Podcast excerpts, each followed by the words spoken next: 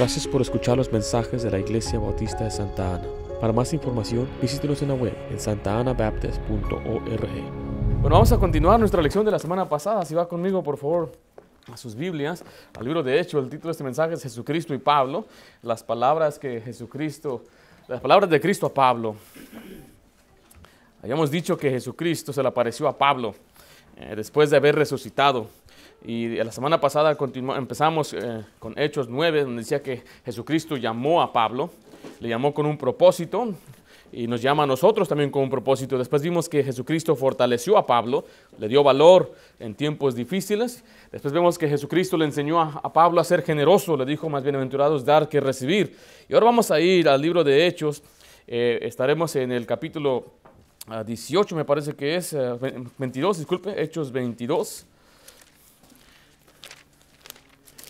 Y estaremos viendo entonces la cuarta aparición o el, cuarto registro de las palabras de Jesucristo a Pablo. Yo creo que sería algo, fue algo tremendo que se le apareciera el Señor directamente a Pablo y le pudo dar algunas instrucciones, le dio una nueva revelación, le contestó sus preguntas. Es más, la Biblia dice que Pablo tal vez fue al cielo, dice, conozco un nombre en el cuerpo, fuera del cuerpo. Decía Pablo, no estoy seguro si estaba yo vivo, estaba muerto o quién era. Pero dice, fui llevado al tercer cielo y él pudo ver el paraíso y las maravillas. Qué tremendo sería, ¿no? Hemos escuchado de veces personas, ¿no? Que se, que se mueren y vuelven. Bueno, yo, yo tengo dudas de ello, ¿eh? que ellos vieron a algo y, dicen que Jesús se parece al hermano Josué. Y, entonces, eh, eh, yo creo que eso no, es, eso no es cierto, pero mira, Pablo sí se le dio ese privilegio de poder él ver el tercer cielo, o sea, el paraíso. Y vamos a ver aquí en Hechos, capítulo 22, versículo 18, eh, la, siguiente frase o la siguiente palabra registradas de Cristo a Pablo. Aquí vemos que Jesucristo encamina a Pablo.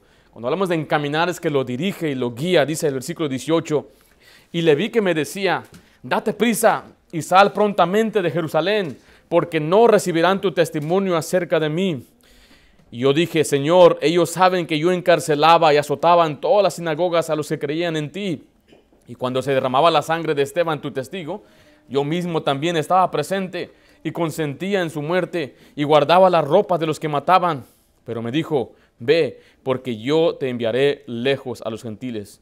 Aquí dice la Biblia que cuando Pablo estaba en Jerusalén, lo querían matar. Dice que él estaba orando en el templo. Si usted ve en Hechos capítulo 9, cuando él estaba eh, ya en Jerusalén, dice que él tuvo una contienda con los, griegos, con los griegos eh, en cuanto a Jesucristo y, las creencias de la palabra de Dios. Entonces, entonces lo querían matar. Y cuando él estaba en el templo, dice la Biblia que le vino un éxtasis, una apariencia del Señor, que le dijo, salte de Jerusalén. No van a recibir tu testimonio aquí, te van a matar. Vemos plenamente que lo libró, el Señor lo libró ahí, pero mire, Pablo dijo, no Señor, yo aquí me quiero quedar aquí, pero aún así el Señor le dijo, no, tienes que irte, tienes que salir de aquí. Y, el Señor le guió a Pablo, y esa es la palabra que vemos ahí, si ve las palabras rojas, que le dijo, date prisa y sal prontamente, el 21, ve, porque yo te enviaré a los gentiles. Bueno, para nosotros, el Señor también nos guía. El Señor nos guía con su palabra. No, no pero dice Salmo 73, 24. Salmo 73, 24. Debemos estar alegres, contentos que tenemos una guía, es la palabra de Dios. La palabra de Dios nos puede guiar el día de hoy. Hay gente que se hace la pregunta, ¿qué debo hacer? Bueno, ¿qué dice la palabra de Dios? La mayoría de nuestras decisiones ya han, sido determinadas. Dios ya decidió por nosotros qué es lo que usted y yo debemos hacer. Y ahí vemos en Salmo 73, versículo 24, de esta manera. Me has guiado, mire, según, ¿qué dice? Tu consejo y después me recibirás en gloria. ¿Quién da el mejor consejo? El mejor consejo viene de la palabra de Dios. Por eso, mire, cuando se predica la Biblia, usted tiene que escuchar y poner atención, porque el mejor consejo viene de un púlpito. A veces queremos dar consejería y la gente tiene alguna necesidad. A veces uno se, se pregunta o se empieza a rascar la cabeza, ¿qué no escuché? Yo hablé de este asunto. Yo expliqué esto. Por eso tiene que este prestar atención y saber que el mejor consejo siempre viene del púlpito, de la predicación de la palabra de Dios. El mejor consejo del matrimonio viene de la predicación o de la palabra de Dios. El mejor consejo en cuanto a la familia, en cuanto al hogar, en, cuanto a cualquier situación, mire, en cuanto a los suegros, viene de, de la Biblia. La Biblia nos enseña claramente que nosotros debemos amar a nuestros vecinos, a nuestros hermanos, ser pacíficos y muchas de las respuestas a la vida ya están determinadas aquí. ¿Con quién me debo casar? Dice el muchacho. La respuesta es con un creyente, con una creyente. La Biblia dice, no unáis en yugo desigual. Con los incrédulos dice la palabra de Dios. Dios ya determinó, elimina una gran, una gran porción de la población para el muchacho para escoger o no escoger. Y el muchacho dice, pues aquí no hay. Mira, el Señor trae de lejos. Tenía un amigo, se llama José Luis, y él ya tenía un poquito más de 30 años. Y pues él no se veía como que tenía, yo lo conocí cuando tenía 25 años, eh, eh, y lo invitamos a la iglesia y empezó a venir, él, él ha sido cristiano por muchos años, pero él no tenía una prisa, simplemente estaba orando. Y un día mi papá le dijo de broma, mira, va a venir una familia ahora, ora por esta muchacha. Y él los puso en serio. Y empezó a orar por la muchacha y cuando vino dijo, el pastor quiere que tú y yo nos casemos. no, no dijo así, sino empezó a orar por ella. ¿Y sabe qué? Se casaron, se casó, ya tienen un lindo niño y qué tremenda bendición. Cuando uno se espera, dice, pero muchos a veces no quieren esperar la voluntad de Dios y dicen es que ella está guapa. La belleza se va, se desaparece. No, pastor. Hay algunos que cuando después que llegan al tiempo se mira, las uñas no eran de verdad. Chucho, las pestañas no eran de verdad. No era de verdad. No, nada era de verdad. ¿Qué pasó? Dice a mi suegro, no hay mujeres feas, solamente belleza rara. Es mejor estar en la voluntad de Dios, casándose con una mujer que es correcta. Pastor, ¿debo yo estar atraído a mi esposa? Claro que sí, debe haber una atracción física. No diga, ah, pues es, dame un beso, amor, no la quiere mirar, ponte una bolsa sobre la cabeza. No, no, no es eso. Pero yo le quiero decir que si usted ama al Señor, usted va a encontrar a la persona correcta y esa persona va a ser atractiva hacia usted. Dios ya determinó la mayoría de nuestras decisiones. ¿Debería yo ir a la iglesia? Dios ya lo determinó. Voy a orar para ver si Dios quiere que vaya a la iglesia. Debe orar a cuál iglesia, eso sí, sí debe hacer. Hay muchas buenas iglesias por todas partes, pero no puede decir, voy a orar si Dios quiere que yo vaya a una iglesia. No, no, Dios ya, ya determinó ese asunto. Porque dice que Él nos guía con su palabra. Vayamos a Salmo 25, 5. Él nos guía también en la verdad.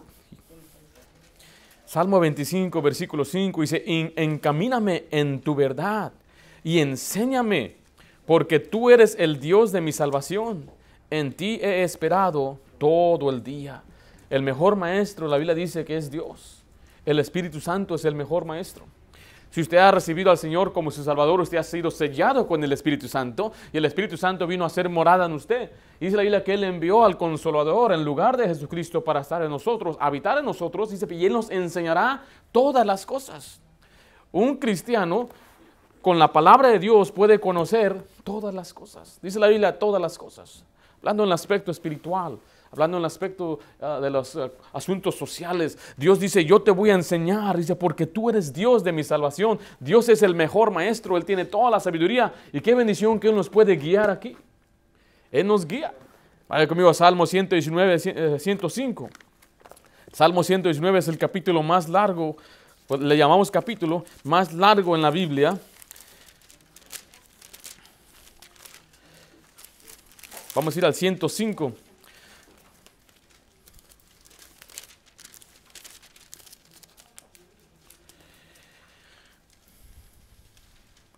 Este pasaje se lo enseñamos a los niños.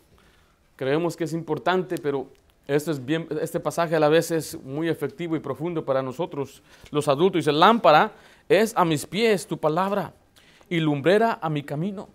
Ahí nos dice que Dios nos proporciona iluminación para andar sin tropiezo, para andar y saber por dónde vamos, por guiarnos por el camino y el sendero correcto. Por eso es la Biblia que nos guía, su palabra nos guía. Así como Jesucristo encaminó a Pablo y lo guió, el Señor nos puede encaminar en guiar a nosotros el día de hoy con su palabra. Lo que debemos hacer entonces es escudriñarla, estudiarla, leerla y saber. La Biblia tiene todas las respuestas a todo. La Biblia nos enseña absolutamente lo que usted y yo podemos hacer en tiempos de eh, dificultad. La Biblia dice también en Isaías 48, 17, se lo voy a leer, dice, así ha dicho Jehová, redentor tuyo, el Santo de Israel, yo soy Jehová, Dios tuyo, que te enseña provechosamente, que te encamina por el camino que debes seguir, nos enseña provechosamente, nos enseña para que podamos aprovechar algo ah, de beneficio a nuestras vidas. Hay quienes nos enseñan cosas malas, hay quienes nos enseñan malas costumbres, ah, nos enseñan modismos, Dice la isla que debemos tener cuidado con nuestras amistades, las malas conversaciones corrompen las buenas costumbres, dice la palabra de Dios. Pero Dios nos enseña provechosamente y Él nos encamina, nos dirige por el camino que debemos ir. Yo he visto cristianos que siguen lo que Dios dice y les va bien. Ven a una familia fuerte y bonita, obedecen al Señor, se les enseña, el hombre debe amar a su esposa, debe amar a sus hijos. Yo he visto padres que antes no pasaban tiempo con sus hijos y ahora pasan más tiempo con sus hijos. Están haciendo lo que la Biblia dice y vemos una familia fuerte donde el hijo respeta a su padre. Y, vemos esa tremenda bendición donde el hijo crece con memorias que cuando él sea grande, él quiere volver a casa y a visitar y vamos con mi papá y ahí tuvimos un buen tiempo. Pero también ha visto padres que ellos no hacen caso a la palabra de Dios y no pasan tiempo con sus hijos. Pasan más tiempo mirando tal vez su programa preferido, el deporte, van con sus amigos, sus camaradas. Me acuerdo cuando antes de que mi papá fuera cristiano, pasaba mucho tiempo con sus amigos. Y a veces se iba nada más y no regresaba hasta el día siguiente. Un día le regalaron boletos a Disneylandia. Y ya estábamos listos, mi mamá tenía sus tortas, ya no sabíamos que no aceptaban tortas en aquel tiempo, ya tenía su comida, tenía listo ahí, vamos acá a Disneylandia. Cuando dijo, ahorita regreso, eran como las siete y media, ocho, y dijo, ahorita regreso. Eran las nueve, las diez, las once, mediodía, la una y va regresando. ¿Quién quiere ir delante a la una? Nada más duras una hora para bajarte del estacionamiento, entrar. Y ahí me acuerdo que a veces llegaba y se iba con sus amigos. Pero cuando el Señor llegó a su vida, cambió sus prioridades, sus valores y empezó a poner a su familia en primer lugar. Yo doy gracias a Dios por ello. Porque yo pude ver un ejemplo entonces de un buen padre. Ahí estaba. Qué bendición. El Señor nos enseña provechosamente, nos va bien, pero también dice nos libra del mal. El Señor libró a Pablo del mal y el Señor nos libra a nosotros. Vayamos a 2 Timoteo 4, 18, donde nos enseña que Pablo fue librado del mal una y otra vez. La también nos enseña que Pablo sufrió mucho, pero Dios lo libró del mal, lo libró de la muerte. La segunda epístola a Timoteo, Pablo escribió de esta manera en el capítulo 4, versículo 18, dice, y el Señor me librará de toda obra mala y me preservará para su reino celestial. A Él sea gloria por los siglos de los siglos. Amén. Y el Señor nos puede librar a nosotros también. Nos libra con su palabra.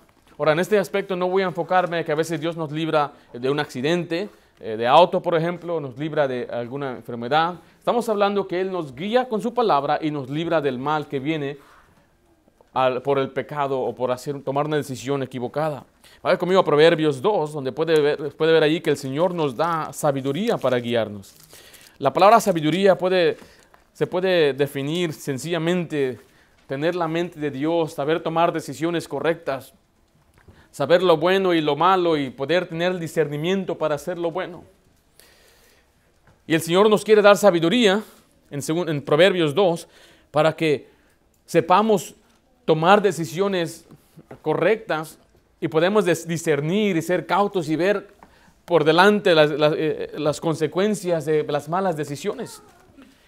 Proverbios 12 dice, porque Jehová da la sabiduría. ¿De dónde viene el conocimiento? Dice ahí. De su boca, dice, viene el conocimiento y la inteligencia. Hay mucha gente que se jacta que sabe mucho, muy inteligente. Pero dice la Biblia que Dios es el que da inteligencia. A los ojos de Dios, el muchacho que sigue el consejo de Dios es más inteligente que el que saca buenas calificaciones, pero no teme a Dios.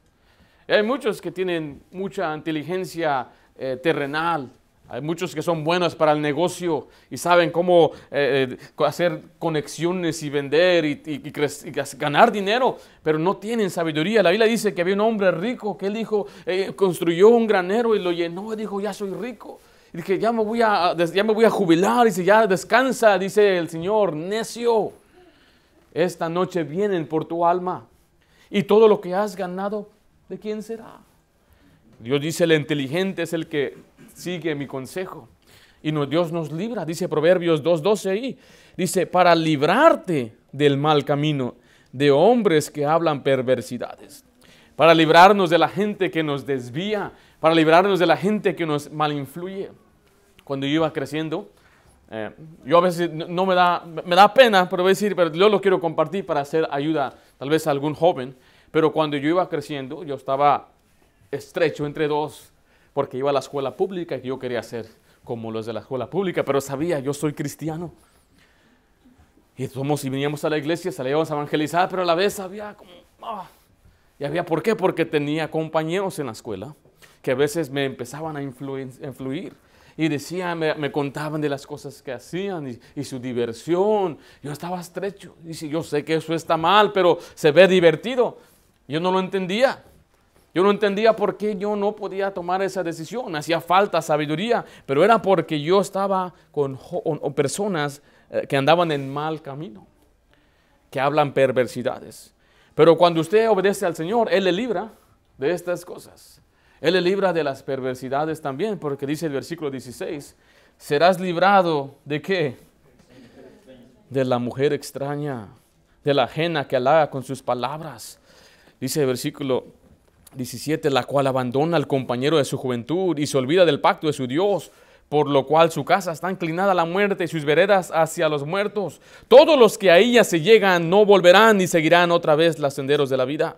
Dice aquí que te va a librar de la mujer que destruye tu hogar. Está hablando de cometer adulterio, cometer fornicación. Mira, hay personas que se desvían por ese mal camino, por no obedecer al Señor, por no guardar su pureza, por no limpiar su corazón. Dice, ellos son llevados después por una mujer extraña.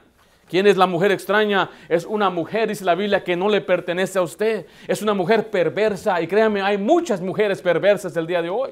También hay muchos hombres perversos. La mujer también tiene que tener cuidado porque hay hombres que están buscando a mujeres que son subestimadas, eh, que, no las re- que nadie les, las halaga. Y saben, estas mujeres son fácil presa porque con unos halaguitos ahí me la echo en el bolsillo. Tenga cuidado. Le enseñamos a las señoritas, ten cuidado con un muchacho que lo mero que te dice es que estás bonita y que eres atractiva y que eres bien chula. Ten cuidado con muchachos así, porque ellos usan sus palabras, son halagadores, quieren llegar al corazón, tocar tus sentimientos para convencerte a hacer y dar todo tu cuerpo a él. Y después sabes qué te hace, te va a votar. Y eso yo lo he visto muchísimas veces. Dicen, muéstrame un poquito de tu amor. ¿Cómo quieres que te muestre mi amor? Dame un besito. No, no, yo no puedo hacer eso. Entonces no me ama. Deja ver qué busco por acá. Espérate, espérate, espérate. Y ahí empieza a convencer poco a poco. Ten cuidado con estas cosas. Usted tiene que estar caminando con el Señor para que el Señor le libre del mal. Alguien dijo, el Señor es un aguafiestas. ¿Saben qué es un aguafiestas? Que no quiere que nos divertamos el Señor. Bueno, mire, alguien dijo esto. Dios no es un aguafiestas. Siempre que digas, no hagas tal cosa, Simple- simplemente está diciendo, no te lastimes. Y cuando dice, haz esto, simplemente está diciendo, adelante y sé feliz. Si usted obedece las cosas que Dios le enseña, es porque Dios no quiere que se lastime, pero Dios quiere que usted goce de felicidad y, sea dichoso y- y tenga una vida cumplida. No diga, como dice la isla después, que hay quienes después se arrepienten, hay muchachos que se arrepienten. Yo he visto muchachos arrepentidos. Yo crecí con un muchacho me, llamó hace unos años, hace como dos años creo, me llamó, me empezó a llorar. ¿Qué tienes, amigo? Dice, yo estoy mal. Dice, me junté con esta y con aquella, dice, ya tengo un hijo con esta. Empecé a tomar, fumo marihuana. Dice, El otro día fui a una barra y se me emborraché tanto que no me acordé, me desperté en el hospital. Dice, y ahora dice, estoy pensando en suicidarme.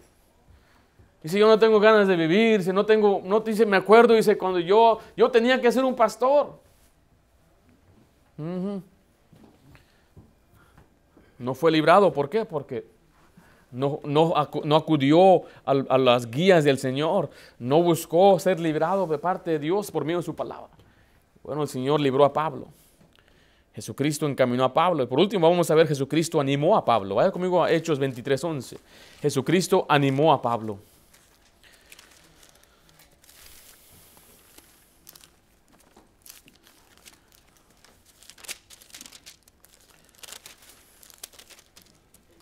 Dice Hechos 23:11. Si usted ve aquí el, contexto, Pablo lo habían, recuerdo cuando predicamos de hecho, lo habían, eh, lo habían capturado y lo llevaron a la cárcel y lo presentaron ante el concilio. Dice la Biblia que todos lo abandonaron, todos sus amigos lo abandonaron y ahí estaba Pablo solo. No querían matar a sus amigos, querían matar a Pablo. Dice Hechos 23:11, a la noche siguiente se le presentó el Señor y le dijo, ¿qué le dijo? Ten ánimo, Pablo, pues como has testificado de mí en Jerusalén, así es necesario que testifiques también en Roma. Note que le dijo, ten ánimo. Siempre que usted ve algo así es porque Pablo estaba desanimado. Mira, hay quienes siempre están desanimados. Yo no sé por qué están desanimados. Dice, no estoy diciendo que no hay razón ni circunstancia. Lo que estoy diciendo es como cristiano, usted tiene que aprender a animarse en el Señor. Pero hay quienes siempre están desanimados. O sea, siempre. ¿Cómo está, hermano? A veces hay un muchacho. Hey, how you doing, man?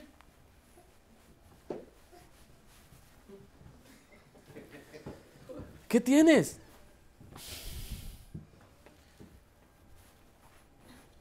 Así responde el muchacho. ¿eh? Mm. Ah. Me recuerda de aquel burrito. ¿Se acuerdan del burrito en, en Winnie the Pooh? ¿Sí se acuerdan? Eeyore. ¿Cómo se llama en español? ¿No se acuerdan? Eeyore, no, Eeyore. Es el burrito que que siempre está con una cara larga, pues es un burro, ¿verdad? y siempre está desanimado. Y es el único que no tiene casa, no sé, es unas, unos arbustos ahí se hizo su casilla. Digo, ¿cómo puede ser que un puerquito tiene un arbolón de casa? Pero este, bueno, ya me estoy metiendo en la teología de Winnie the Pooh. Pero ese andaba bien desanimado, siempre, por todo se desanima, nada le trae alegría. Dice cosas como, no hay un mal por cada bien que viene. Hay gente así. No, mira qué bendición, dice, recibiste un trabajo, ah, me queda lejos. Siempre tiene que ver algo negativo. Te van a dar te van a ascender a una mejor posición, ah, más responsabilidad. ¿Verdad? Sí, escucha, hay gente así que siempre está desanimada. Ese es un desánimo ah, crónico. Pero mira, hay, otros de nosotros que, que, a veces andamos arriba y después andamos abajo. Andamos arriba, andamos abajo usted y yo tenemos que tener ánimo. Vaya conmigo a 2 Timoteo 4, 16. Aquí Pablo nos da, ah, nos deja saber un poquito más de ese asunto en el cuando se encontraba en Jerusalén, cuando todos lo abandonaron, cuando él estuvo ante el concilio.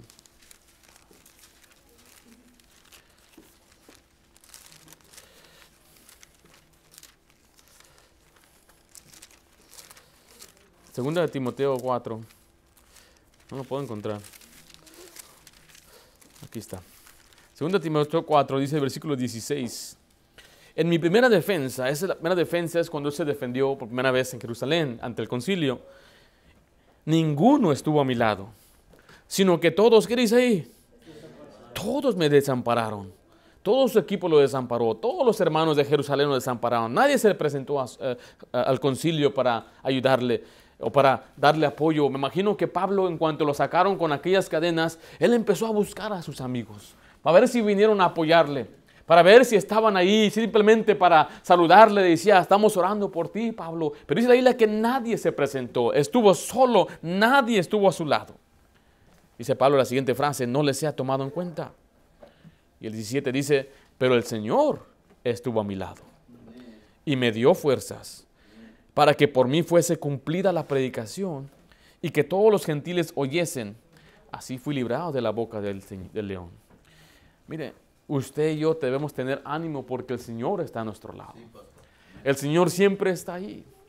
Es más, mire, usted debe tener ánimo porque sus pecados han sido perdonados. Vaya conmigo a Mateo 9, versículo 2. Mateo 9, 2. Aquí vemos a un grupo, a, unos hombres, cuatro hombres trayendo a un paralítico en sobre su cama. Y dice el versículo 2 de esta manera. Y sucedió que cuando le trajeron un paralítico tendido sobre su cama, y al ver Jesús la fe de ellos, incluyendo la fe del paralítico, dijo al paralítico, ¿qué le dijo? Ten ánimo, Ten ánimo hijo, tus pecados son perdonados. Qué bendición que el Señor ya perdonó nuestros pecados. Él dice, mira, ten ánimo pero no me va bien las cosas, tus pecados ya son perdonados, pero es que no tengo un buen trabajo, no tengo una buena entrada, tengo mucha deuda, ten ánimo, tus pecados ya son perdonados. ¿De qué, de, qué, ¿De qué, sirve? ¿De qué le aprovecha a un hombre ser un tremendo agricultor si no conoce al sembrador? A un hombre ser un joyero si no conoce a Cristo, que es la perla de gran precio. A un hombre ser un albañil si no conoce a Jesucristo, que es la puerta. ¿De qué le aprovecha a un hombre ser un florista que es exitoso si no conoce a Jesús que es la rosa de Sarón? ¿De qué le sirve al hombre ser exitoso, tener mucho dinero, tener salud, si cuando muere se va al infierno? ¿De qué le aprovecha a un hombre ser un gran licenciado si no tiene a Cristo como su abogado? ¿De qué le aprovecha al hombre ser un gran electricista, tener una compañía de electricidad y no conoce a Jesús que es la luz del mundo? O sea, yo no entiendo cómo es que a veces aquella gente tenga más gozo, más ánimo que nosotros, que nuestros pecados han sido perdonados. El cristiano con el simple hecho de tener sus pecados perdonados debe tener ánimo. Y estar animado y gozoso y venir a la iglesia, ir al trabajo y, y despertarse con ánimo. ¿Por qué estás contento? Porque soy salvo. I'm saved. I ain't going to hell. Soy salvo, he sido comprado por sangre, he sido redimido, he sido perdonado, he sido reconciliado. El Señor es mi propiciación, Él pagó el precio, Él lo pagó todo. ¿Por qué voy a estar desanimado? Ah, pero hay personas allá afuera que aparentemente son más felices que nosotros. Y estamos diciendo, mire nada más, Él sí es contento. Mire, esa persona si no llena al Señor Jesucristo, va a pasar una eternidad en el infierno. ¿Y qué comparamos la eternidad con un pequeño tiempo aquí en la tierra? Tenga ánimo. Anímese. Hay muchos, muchas muchachas que no se fijan en un muchacho porque siempre está, eh, ¿y por qué no me quiere una muchacha? Muestre un ánimo. El corazón alegre, muestre el rostro. No sé, algo de las, las, latinas, donde yo fui a estudiar, las latinas siempre andaban alegres. Uh, y las que eran las güeritas siempre andaban... Uh, uh, uh. Y yo decía, ¿por qué? Decía el director de nuestro colegio, ¿por qué es que las latinas se llevan todos los muchachos? Y usted ve un güero, él quiere una latina. Y el latino quiere una güera, no sé por qué. Pero mire, ahí andaba, dice, voy a ver qué están haciendo estas, ¿por qué las quieren? Dice, porque cuando iba a ver, cuando ellas servían, andaban, soy feliz en el servicio, y trabajando, trapeando. Eso es muy atractivo. Una persona es animada, el vendedor, ¿cómo viene usted? Bueno, aquí estoy vendiendo este trapeador, si quiere. No. Buenas tardes, ceñito. ¿Cómo está? Mira aquí nada más. Mira, este trapeador es tremendo trapeador. ¿Usted ha visto eso? A mí me encanta estar con la gente alegre que aun cuando, no, cuando están serios parece que están alegres. ¿Ha visto eso? ¿Están qué pasa? Cuando están serios están. Hasta su cara ya está formada con alegría. Y hay unos que siempre se enojan que hasta cuando están serios están así. Yo tengo un tío y le decía, tío, ¿está enojado o así nació? Ay, ay. Usted debe estar alegre, contento. Sus pecados son perdonados. Colosenses 2.13 dice, y vosotros estando muertos en pecados y en la circuncisión de vuestra carne, os dio vida juntamente con él, mire, perdonándoos todos los pecados. Vaya conmigo Romanos capítulo 4.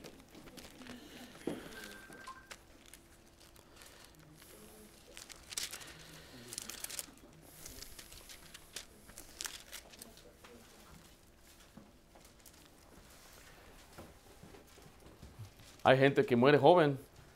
En nuestros tiempos se aumentó el, el, los años de vida. Hace 150 años el hombre promedio vivía 40 años. Mano Cocina, usted ya está overtime. ¿Ya? Se moría a los 40 años de enfermedad, no había tratamientos, malnutrición, malaria. Y hoy hemos, la vida se ha prolongado. El hispano promedio sin vicios vive 82 años. Y estamos preocupados. De gracias que va a llegar a, ese, a, esa edad, con todos los problemas. Hay algunos que han llegado a vivir hasta 90, 94, 95 años. Y usted sabe que la vida tiene muchos, muchos dolores. Pero sus pecados ya han sido perdonados. Dice Romanos 4, 6 al 8, como también David habla la bienaventuranza del hombre a quien Dios atribuye justicia sin obras diciendo, bienaventurado aquellos cuyas iniquidades son perdonadas y cuyos pecados son cubiertos. Dice, qué dichoso, qué feliz el hombre que ha sido perdonado. Dice el 8, bienaventurado el varón a quien el Señor, ¿qué dice ahí? No inculpa de pecado. Esa palabra inculpar significa atribuir una culpa o delito a una persona. Dice, Dios ya no nos inculpa de pecado. Cuando usted viene a Cristo ya no hay culpa. Ya no hay quien, ya no hay, Dios ya no lo va, ya no lo va a llamar a cuentas por los pecados porque alguien ya pagó por esos pecados. Mena de Pedro 2.24 dice, quien llevó él mismo nuestros pecados en su cuerpo sobre el madero, para que nosotros, estando muertos a los pecados, vivamos a la justicia. Dice que Cristo mismo llevó nuestras culpas. ¿Y qué himno acabamos de cantar ahorita? Cansado y triste vine al Señor, mi culpa Él llevó, mi culpa Él llevó, mi eterna dicha y en su amor, ¿por qué? Porque mi culpa Él llevó. Borrado todos mis pecados son, porque mi culpa Él llevó. Si vienes hoy a Cristo pecador, tu culpa llevará. El Señor ya llevó nuestra culpa. Si nosotros creemos bíblicamente que cuando usted llega a Cristo y Dios lo salva, le da una vida eterna, es salvo hoy y para siempre. Él lleva sus culpas, las que cometió ayer, las que va a hacer hoy y las que va a hacer desde el futuro, porque Dios no está limitado al tiempo. Él mira todo el cuadro y dice, cuando llegas al Señor, eres mío, eres mi hijo, te recibo, te adopto, estás en mi mano y nadie le puede arrebatar de la mano de Dios, nadie nos puede separar del amor de Cristo. Él nos guarda sin caída, dice la Biblia. Hay millares de pasajes que nos afirman que una vez que usted es salvo, usted es salvo para siempre. O sea, crea, sea feliz. Dios ya le perdonó. Ten ánimo. Pero también tenga ánimo que el Señor está con nosotros, el Señor está con usted. Hebreos 13:5 dice de esta manera.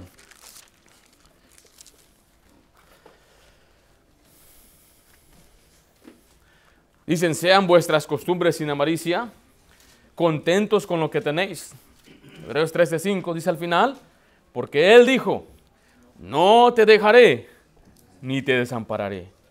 Mire, el mejor ánimo viene de Dios. Nadie le puede levantar como Dios puede levantarle. La gente quiere ser animada. Quiero que me animen. Busco ánimo.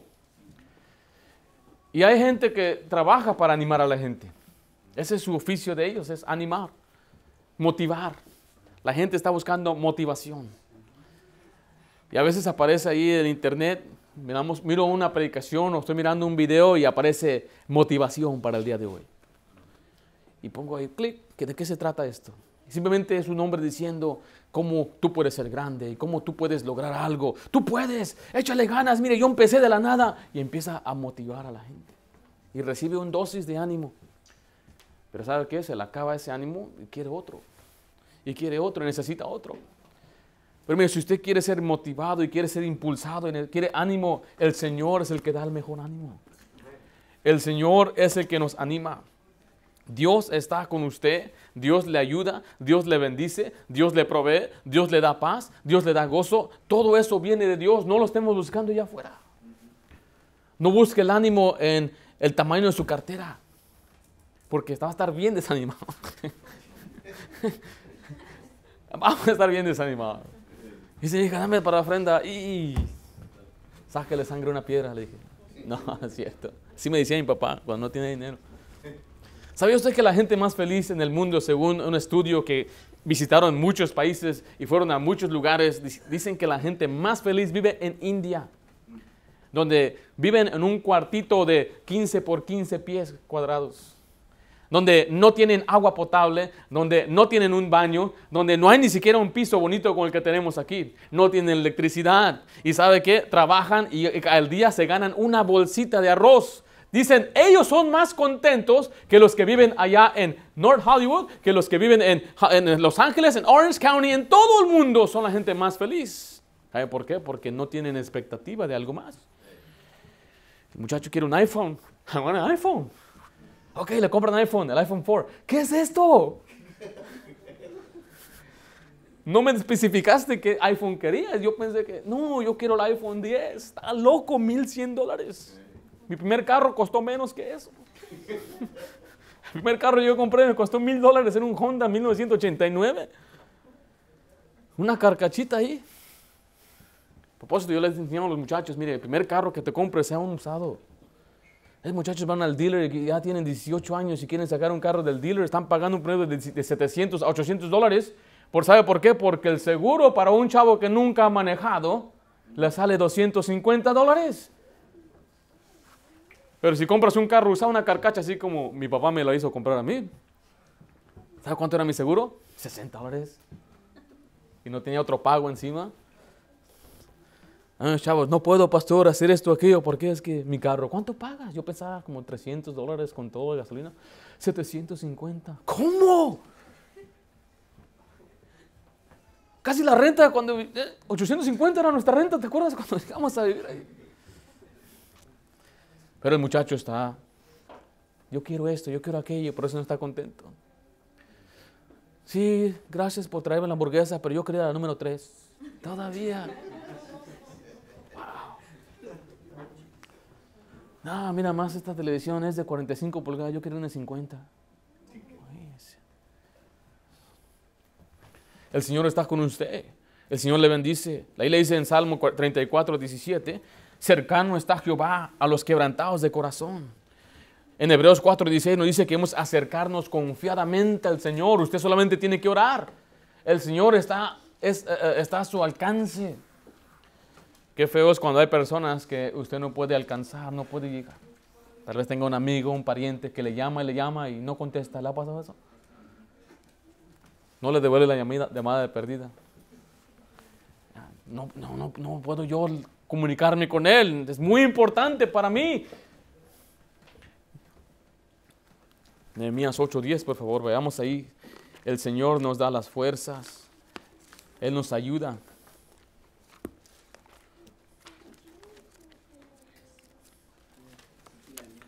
Nehemías. Esdras, Nehemías. Primeras crónicas, segunda de crónicas, Esdras, Nehemías. ¿Sí o no? Primera Samuel, segunda Samuel. Génesis, Éxodo, Levítico, Número, Deuteronomio, Josué, Jueces, Ruth. Primera, segunda Samuel, primera, segunda de Reyes, primera, segunda de Crónicas, Esdras, Nehemías. Ahí está.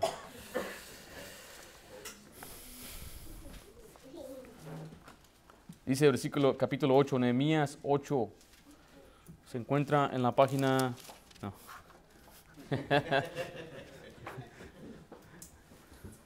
Pues para aquí, porque ese pasaje es importante. Todos son pasajes importantes, pero ese es clave a lo que estamos hablando. Dice, luego les dijo, id, comed grosuras y bebed vino dulce y enviad porciones a los que no tienen nada preparado, porque este día es santo a nuestro Señor. Mire, y no os entristezcáis, porque el gozo de Jehová es vuestra fortaleza. Cuando una persona está desanimada, ¿qué le falta? falta las fuerzas. ¿Se ha visto eso? Se la hace bien pesado. No tengo ganas. Pastor, ¿cuál es la solución? ¿Vienen tiempos de desánimo? Sí. ¿Vienen tiempos de angustia? Sí. ¿Viene aflicción? Sí. ¿Cómo debemos reaccionar a esto? Santiago nos dice de una forma en capítulo 5, la forma de cómo usted y yo podemos reaccionar. Santiago 5.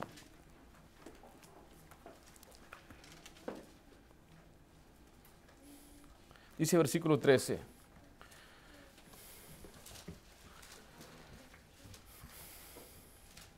Jesucristo animó a Pablo y dijo, ten ánimo. el Señor nos anima a nosotros, nos dice, ten ánimo. ¿En qué situación se encuentra? Ten ánimo, dice el Señor.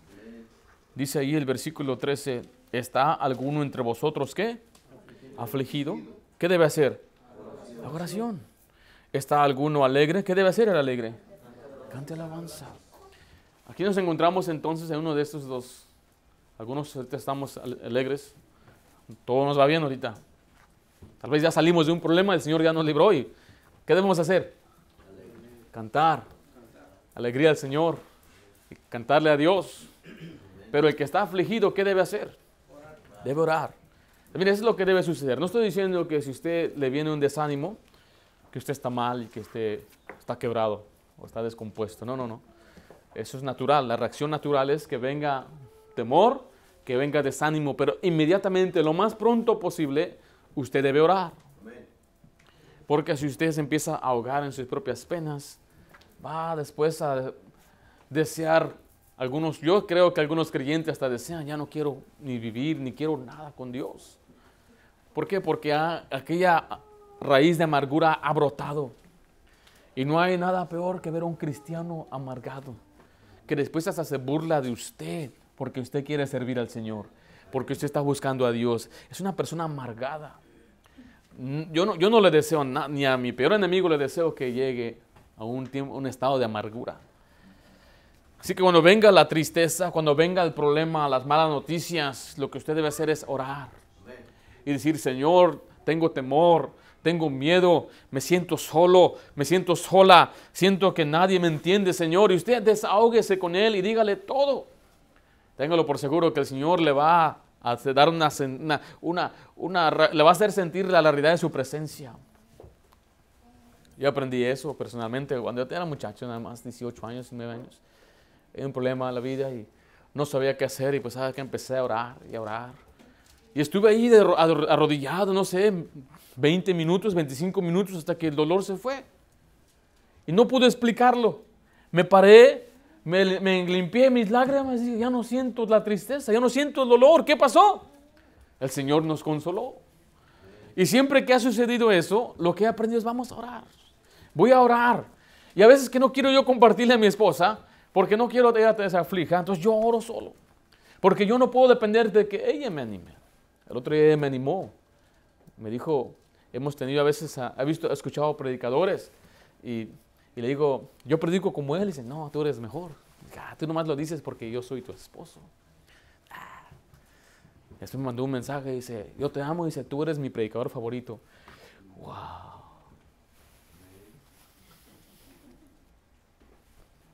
¿Eres de verdad, hermano? O nomás? y me animó ella. ¿Sabe qué más me ha animado? Los hermanos como me dicen, pastor, yo he cambiado, el mensaje me ha ayudado, eso, me anima. Pero ¿sabe qué? Yo doy gracias a Dios por ustedes, mis hermanos me animan, somos animados, cuando lo veo me anima, pero yo no puedo depender de usted y usted no puede depender de mí, ni puede depender de su cónyuge, de su esposo, no puede depender de sus padres, usted tiene que venir a Dios, el gozo del Señor es su fuerza. Pero eso tiene que fortalecerse en Dios. En tiempo de tristeza, ¿qué debemos hacer? Orar. Ore.